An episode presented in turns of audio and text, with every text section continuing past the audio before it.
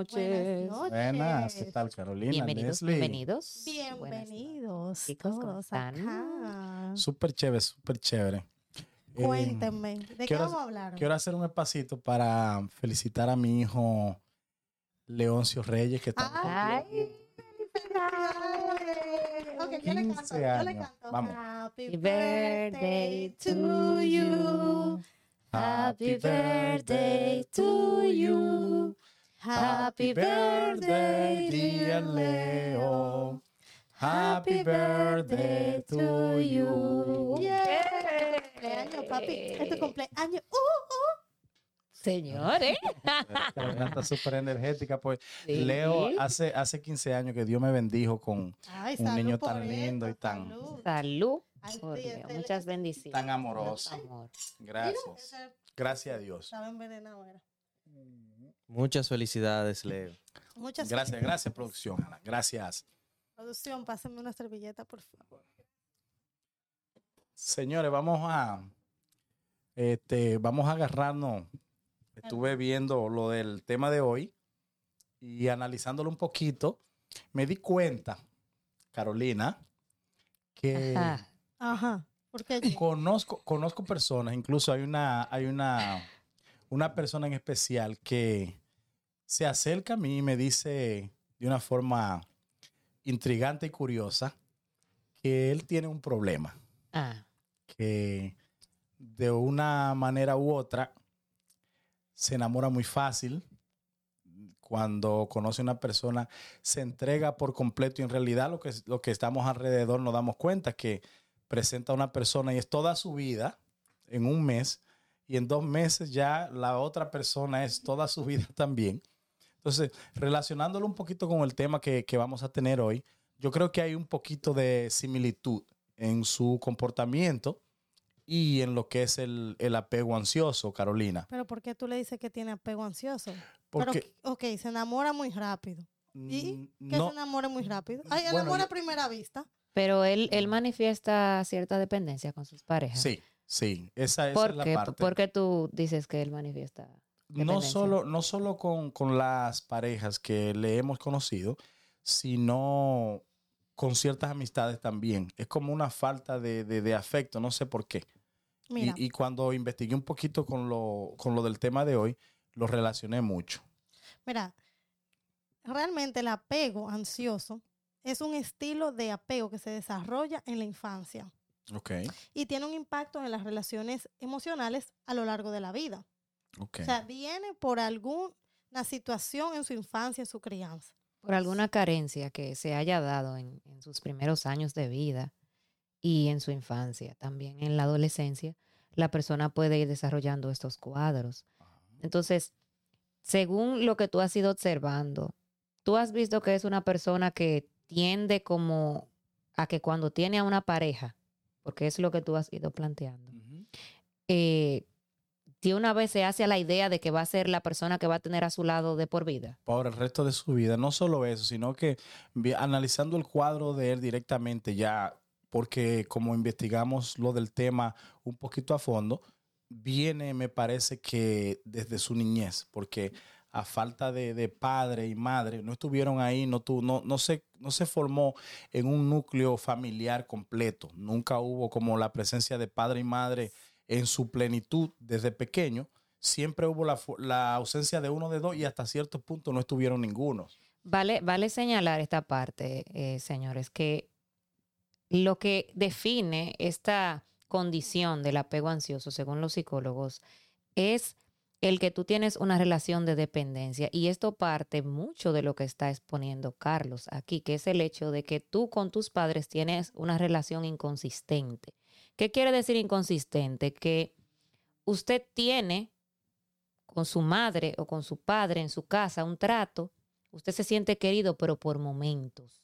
Usted siente que tiene que a veces... Aceptado, Exacto. Que tiene que ser aceptado, que tiene que ser validado constantemente. ¿Y qué genera esto? Pues desconfianza, una persona que puede manifestar celos en sus relaciones, que puede pasar de la sumisión a la ira. ¿Cómo de la sumisión a la ira?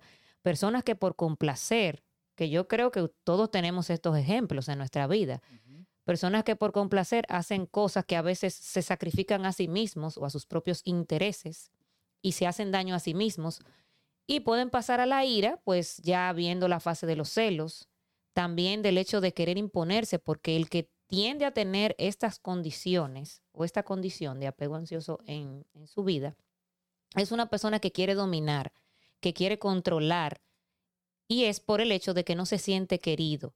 Quiere constantemente que su pareja le demuestre bajo diferentes manifestaciones que lo quiere. Y eh, no es algo que su pareja pueda hacer porque ese vacío no está en la pareja, está en sí mismo. Ya.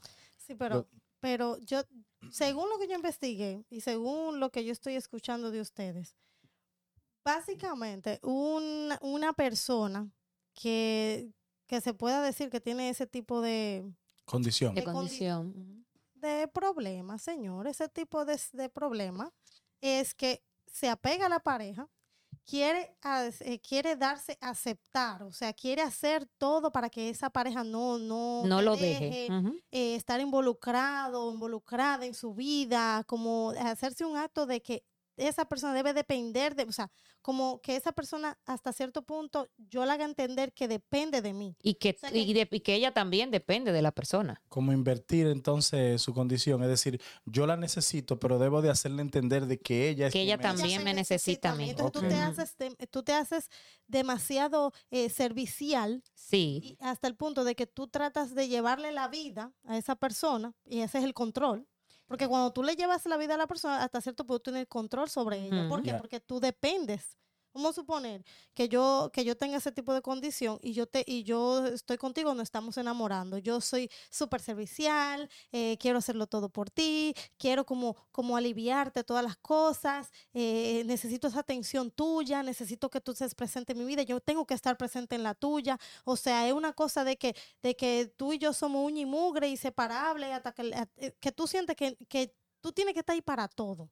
Que tú no respiras. Son relaciones asfixiantes hasta cierto Una punto. pregunta, son, perdóname, Leslie, ¿son tolerantes? Es decir, ¿se atreven a, a soportar cosas con tal de tener a esa persona a su lado? Eh, vamos a dar un ejemplo. Sí. ¿Aguantan hasta su cuernito sin Aguanta problema? muchas cosas. Puede Aguanta ser dependiendo de- del nivel ya de autoestima que tenga la persona, porque eso, eso va a variar. Pero aquí lo que más duele en estas relaciones es que tú creas un patrón. Tú reproduces ese patrón en la mayoría de tus relaciones y como tal vez no es algo tan fácil de observar, las personas pueden vivir toda su vida con esa condición y no identificarla y ni siquiera tratarse. Pero tú sabes qué pasa también, que según veo, son personas que, que tienen como un pico en la relación. Sí. O sea, eh, porque no es todo el tiempo que son así contigo. No es estable. No, es no está estable, no. Es Mm, al mm. inicio, cuando quieren acapararte y, y como hacerte, hacer el compromiso contigo.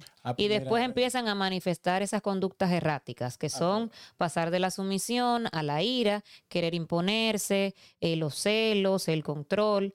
A veces uno cree que las manifestaciones de afecto eh, son buenas, pero eso va a depender del punto en el que tú me manifiestes afecto. Porque un, un ejemplo, vamos a poner, que una persona te llame para saber cómo tú estás. Está bien, ¿verdad? Pero cuando una persona constantemente te está llamando el día entero, que tú sales y todo el tiempo está pendiente a que dónde tú estás, ya eso es control. Ajá. Entonces hay que aprender a definir ciertas conductas Pero cuando uno está con una pareja. Pero eso, es un- eso, eso se convierte, uno tiene que hacerse de una forma u otra un autoanálisis para identificar si tú sufres de este patrón, porque son unas condiciones hasta similares a cuando uno dice, estoy asfixiado de una persona. Sí, Cuando ese es el problema. Cuando tú estás enchulado, Ajá. Ese es el problema, que mucha gente lo, lo confunde con estar enamorado. Ah, no, que eso no es normal. Eso es normal. Eso es algo normal, señor. No es normal cuando usted lo pone ya a un punto extremo y que usted está asfixiando al otro. Porque usted tiene una, una dependencia tan grande que usted no se siente querido. Y entonces siempre hace crisis como tipo niño malcriado con esa persona. Wow. Pero tú sabes cómo tú también lo identificas, según estuvimos hablando, nosotros discutiendo el tema, compartiendo con ustedes, también la manera como esa persona fue criada qué tipo de relación con sus padres tuvieron. Por ejemplo, muchas veces este tipo de, de personas fueron niños que tenían que este, ¿cómo se dice? Tenían que trabajar mucho con su papá al- a la necesidad de validación. Eh, entendían que tenían que tener esa, esa necesidad de que Para- el padre lo validara, o sea, de que Para todo lo que hiciera. aprobar, para Exacto. aprobar- tener aprobación de sus padres. buscando la aprobación de sus padres. También eh, muchas veces son padres eh, de son de padres disfuncionales, o sea, donde hay Sí. ruptura, donde hay una segunda familia. Muchas veces hay uno de los niños que toma este papel de, de- de los hermanos. Hay uno que, que óyeme, Se vuelve hijo pare- parental, creo que es el término, que cuida a los demás y se hace responsable de una de las respons o del rol que le corresponde a uno de pero los padres. buscando la validación del padre o la madre. Exacto. Siempre con ese objetivo de aprobación. Pero mira, si, si, perdona Carolina, si esos son, si esas son las manifestaciones que tienen lo que es una persona de, de- de dependencia así sobre el otro por la condición que tuvo a temprana edad, no podemos decir que en su totalidad es tan negativa, porque tú sabes que cuando vienen muchas veces de un núcleo familiar así tan eh, disfuncional, tienden a irse por la parte más violenta, más este, como más negativa. Este es una, una, un tipo de manifestación un poco más pacífica, creo yo, ¿no? No, lo que ¿Me entiendes? lo- Si- si Eso lo es, es un reflejo de Sí. la vivencia que la persona tuvo eh, dentro de su casa. Y, y es una teoría que se desarrolló en el 1960 por John Bowley, que explica los diferentes tipos de apego. Este es uno de ellos. Y él expo- expone que el apego puntual, o podría decirse el que deberíamos tener, ¿no? Sería un apego seguro, que sea donde uno desarrolle relaciones duraderas, relaciones de peso, pero siempre dentro del marco de la confianza y, y del amor, pero no de una dependencia para con el otro. ¿Cómo se, es que llama, ¿Cómo se llama ese? ¿Cuál es ese apego? yo, de apego seguro. El apego seguro, Sí. ok. Apego seguro. Entonces, el que debemos tener es este. Uno debe de ir autoevaluándose cuando uno dentro de una relación siempre siente que está dando más. Eso es un indicador. Normalmente la persona que tiene un apego ansioso o ambi- ambivalente es cuando siempre se está cuestionando, yo estoy dando más, yo estoy dando más, porque se exigen a- demasiado a ellos mismos. Ellos viven en un estado de ansiedad constante dentro de la relación, porque es como una competencia. No es el hecho solamente de yo estar enamorado, de yo querer estar con esa persona. Es como una competencia de quién es mejor. Pero ellos, ellos, ellos, tú dices que ellos entienden que dentro de la relación ellos aportan más a la Sí. relación. Normalmente es un sentimiento que tiene la persona ansiosa. Otra cosa es también el hecho de que exigen un contacto. Ese vacío que ellos sienten los cubren con un contacto, ya sea físico, ya sea de forma directa con, con la pareja que tienen. Oh, wow. Entonces, eso también hace que iniciando una relación, ellos puedan tener contacto con una persona, un contacto físico, para el que ellos no están preparados. Y también eso hace que cuando ellos vienen a evaluar, ya se han involucrado demasiado en una relación que ni siquiera les conviene. Ya. Mira que No. con tantas definiciones y tantas cosas de personalidad y de apego y todo eso, yo no sé dónde yo estoy parado, yo se lo digo. No, porque mira, Porque es como, es como, no, no te rías, Carolina, en serio. Es como que cada uno de los temas que tocamos aquí, pero ven acá, pues, yo estoy ahí o no. Lo- te estás autoevaluando.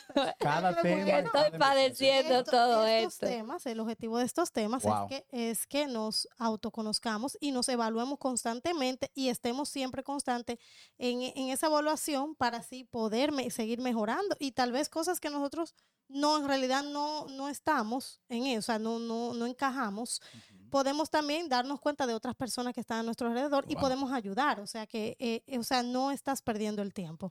Pero agregándole más a lo, todo lo que están diciendo, la crianza es sumamente importante. Por eso es que nosotros hablamos aquí de todo sobre la familia para que ustedes vean cómo todo va influyendo y, va, y se va desencadenando. Aunque usted ya sea adulto, es bueno conocer estos temas. Usted se autoevalúa, pero también lo toma en cuenta a la hora de usted criar a su hijo. ¿Por qué? Porque cuando los niños son y no le estamos diciendo que todos los niños, porque eso es lo que tú te referías ahorita, no es todos los niños que son de una pareja disfuncional van a tener este tipo de eh, situación o de tipo de problema con su pareja, pero por lo general, o sea, un gran porcentaje de niños que son eh, criados, de, que vienen de parejas disfuncionales, familias disfuncionales, abandonos por parte del padre o de la madre, tienden a tener este patrón en el futuro, a reflejarlo, como lo decían aquí Leslie. Entonces ahí es donde debemos nosotros darnos cuenta qué pasa. O sea, por eso que yo decía muchísimo, mucho antes en programas anteriores, cuando queremos resolver un problema de nosotros, cuando nos sentimos que, conchale, yo estoy dando demasiado en esta relación, eh, yo me siento como que eh, tengo un estrés o, o- o- o no sé, yo siento como que están, como que a veces me siento usado o usada. Entonces tú tienes que también evaluarte a ti, en vez de tú señalar que me están usando, verte a ti primero, ver de dónde viene, de dónde puede ser que provenga eh, eh, esa manera de tú ser con esa persona, porque a veces uno empieza, como le digo, en la relación inicial, muy servicial y uno acostumbra el otro a, a ese tipo de trato. Entonces ahí es que viene el conflicto, porque el otro se acomoda, pero es que tú lo acomodaste, ¿me entiendes? Entonces ah, también está ese tema. Otra cosita que cómo podemos identificar, que ya lo mencionamos, que es la necesidad constante de validación, esa es una manera. También el miedo al abandono que se mencionó, Ese, ese, ese, muy importante esa parte, el sentirte que te van a dejar. que te van a dejar. Ese es uno de los que sentimientos no que, más define. Sola, exacto, que yo las no quiero estar sola, yo prefiero estar con él porque, bueno, yo la paso bien, pero que él, para yo conseguirme otra persona, o sea, tenemos ese miedo como Sí. de estar con nosotros mismos. Dependencia emocional, o sea, eh, tú te sientes que necesitas a esa persona cerca en todo momento. Si no está contigo, si no te llama, si no te busca, si no te dice te quiero, si ya, eh, no me quiere, me está pegando los cuernos, el tipo no te mí, o sea, está pasando algo, la jeva me abandonó. Los celos y la desconfianza es otra manera de, de manifestar eso, como dijo Leslie.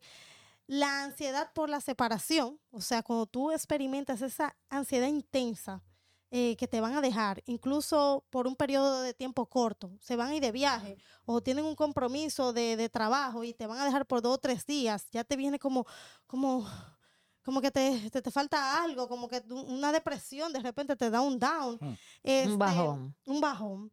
Eh, los patrones también de relaciones poco saludables. Señores, si usted ve que usted tiene un novio y siempre entonces eh, tiene la misma, la misma actitud o una novia, y usted es como el amigo tuyo que tú no estabas contando detrás de cámara y por eso decidimos hacer este tema, por esa persona que ustedes estaban hablando del tema, cuando esa persona comienza que ustedes ven que tiene una novia o un novio y las, las personas le dicen alrededor, óyeme, cada, cuando tú tienes una persona, tú te pones que Tú te aíslas, cambias, y, o tú sea, te que Como un aíslas. caballo y tú eres todo, es así, a su merced, a su merced.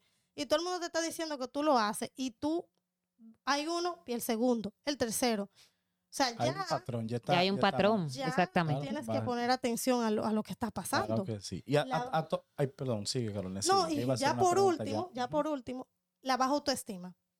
Cuando eso da, esa persona que siempre se siente eh, eh, con una visión negativa de sí mismo, ay, eso porque yo soy un idiota, porque es que yo soy muy boba, porque es que yo soy muy pendeja, ay, porque siempre se victimiza, Ah, se coge pena, Mm. se, se, se, se denigra, o sea, se, se baja sus, sus No, ya desde que, desde que llega al nivel de dependencia, ya ahí comienzan a ver este rasgo de, de no tener tu, auto- tu autoestima. Tu autoestima bien. tenerlo, claro. Porque ellos dependen de, vuelvo y repito, yo depende de la validación de otros De para otros. sentirse importantes. Exacto. Su autoestima depende de lo externo. Sí. Y ahí es que está el problema de, de esa persona. Y así es que tú puedes identificarlo en ti, identificarlos en otros. Sí.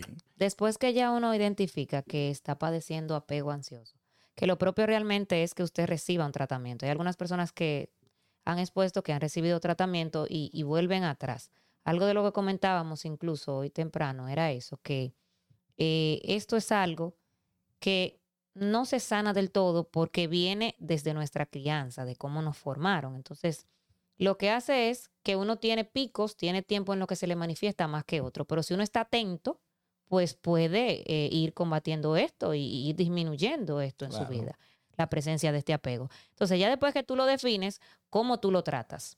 Pero antes de, tratar, donde siempre tratamos todos los temas, es aquí con nosotros en MSF Group Channel. Recuerden seguirnos en nuestras plataformas de audio que ustedes ven acá, señores, Spotify, Pandora, Amazon Music, Pan- um, iHeartRadio, Google Podcast y también seguirnos en las plataformas de Instagram. Síganos ahí, denlo follow aquí por YouTube. No olviden suscribirse, darle like, compartir. O sea, es que ustedes saben que eso va a ser una ayuda que nos motiva y nos ayuda a nosotros a traer más expertos, molestar más expertos, conversar más temas interesantes y traérselo aquí y no se le va a caer un dedo. Así es. Y por cierto, ¿sabían qué? ¿Sabían qué? ¿Qué ustedes sabían? Dinos. Dinos, tenemos, no tenem- tenemos que anunciar algo muy chévere que, bueno, no chévere, pero un negocio chévere donde usted puede ir a hacerse sus uñas, su pedicure y todas esas cositas que hacemos las mujeres y también los hombres. Sí, sí. Entonces, de Sulemi Beauty Express, donde encontrarás diversos servicios de belleza, ubicado en la ciudad de Perth Amboy, ahí mismo en la 330 de State Street. Ah, pues mira, ahí mimito cerquitita, en el 287 de State Street, también está Don Manuel Restaurant con comida internacional riquísima de domingo a domingo. Dense la vueltita por allá. Recuerden siempre los domingos bohemios que se dan. eh, Es chulísimo, así que Don Manuel Restaurant. Y mi gente, si necesitan algún servicio de producción publicitaria, claro que sí, deben buscar a MS Group. Sí, chicos, Channel. MS Group. Yes. Y nos pueden contactar a través del 848-482-9337. Así, si quieren darle una levantadita a su negocio, siempre Exacto. pendiente. Perfecto. Y, pero no pueden olvidar que si quieren pintar una propiedad comercial o residencial, no olvides a Eastern Painting Solutions. Lo puede contactar al 917-504-0605. Así es, por dentro y por fuera, su casita chu- chulísima se dejan. Chévere, Y así chévere. mismo, chicos. Entonces, volviendo al tema, si usted ya ha definido que tiene este apego ansioso, ¿cómo yo empiezo a tratarlo? O por lo menos de forma personal, sin todavía ir a un psicólogo, consultarme. Bueno, según las investigaciones que pudimos hacer, dimos con ciertas pautas, que serían, haga una retrospección, siéntese a vislumbrar esos momentos en los que usted sintió miedo o ansiedad en su vida cuando era niño o cuando era adolescente. Viva sus lutos. Después de que usted defina estos, estas circunstancias, estas situaciones que los hicieron padecer estas emociones, viva esos lutos, cierre ciclos. Defina también cómo le enseñaron a amar, cómo amaban sus padres, cómo usted aprendió a amar. También algo que decía Carolina, no le eche solamente la culpa a su pareja, sino que también asuma sus responsabilidades dentro de la relación. Vislumbre que usted espera dentro de la relación de pareja y así usted va a poder definir o tener claro qué busca, qué quiere de la otra persona antes de introducirse en una relación. Sí, es importante que dejen, traten de, de desechar lo malo que pasaron durante su niñez o en, en su crecimiento y tratar de absorber lo- la cosa positiva. Eso te va a dar a ti un poquito más de auto, te va a subir un poco más el autoestima, te va a hacer un poco más valiente y vas a comenzar a, a apreciar a la persona que tiene a tu lado, no porque tú necesites el, porque tengas el, el apego ansioso, no, no, no, sino porque es la pareja que te conviene, no porque tú vienes sufriendo de una, de una dependencia de nadie. Y por último, señores, viva su relación en el presente, en el hoy, no en la relación que vivió antes, en el pasado. Viva su hoy. Y sí, y para, señores, aportando un poco más a lo que dice aquí mi compañera Leslie. Entonces, si yo tengo una pareja así, asumiendo todo lo que ella dijo en resumen, ¿qué yo debo de hacer? ¿Cómo yo puedo este, ayudar ahí? Dame cámara aquí, production. Número uno, aumenta tu comprensión hacia esa persona. Comunícate de manera amorosa. Fomenta la apertura. Crea un ambiente seguro y de confianza para esa persona.